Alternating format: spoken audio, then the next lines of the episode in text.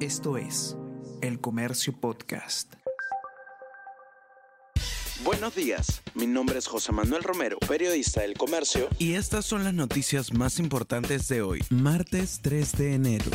Cinco intervenidos en local sindical tenían sentencia por narcotráfico. Forman parte del grupo de 26 personas halladas por la PNP en operativo del 17 de diciembre en la Confederación Campesina del Perú. Ese día había explosivos en el local, no se detuvo a ninguno. Uno de ellos estuvo en caravana que llegó del Brain para protestar en Lima denuncian que Municipalidad Metropolitana de Lima hizo gasto irracional en personal. Equipo de López Aliaga indica que entre el 2019 y el 2022, Comuna de Lima desembolsó en exceso más de 350 millones de soles en aumento de planilla.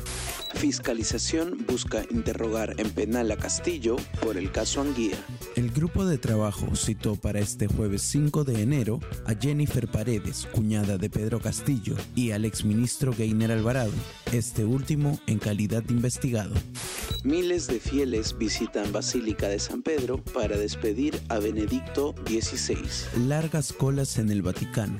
La capilla ardiente del Papa emérito Benedicto XVI, fallecido el pasado sábado con 95 años, abrió hoy por segundo día después de que este lunes pudieran dar su último adiós al pontífice 65 mil personas y en espera del funeral que se celebrará el próximo jueves.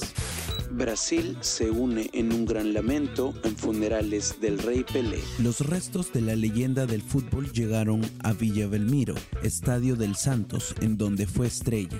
Por otro lado, el presidente de la FIFA, Gianni Infantino, adelantó que solicitarán a todos sus países miembros que bauticen estadios con el nombre de Pelé.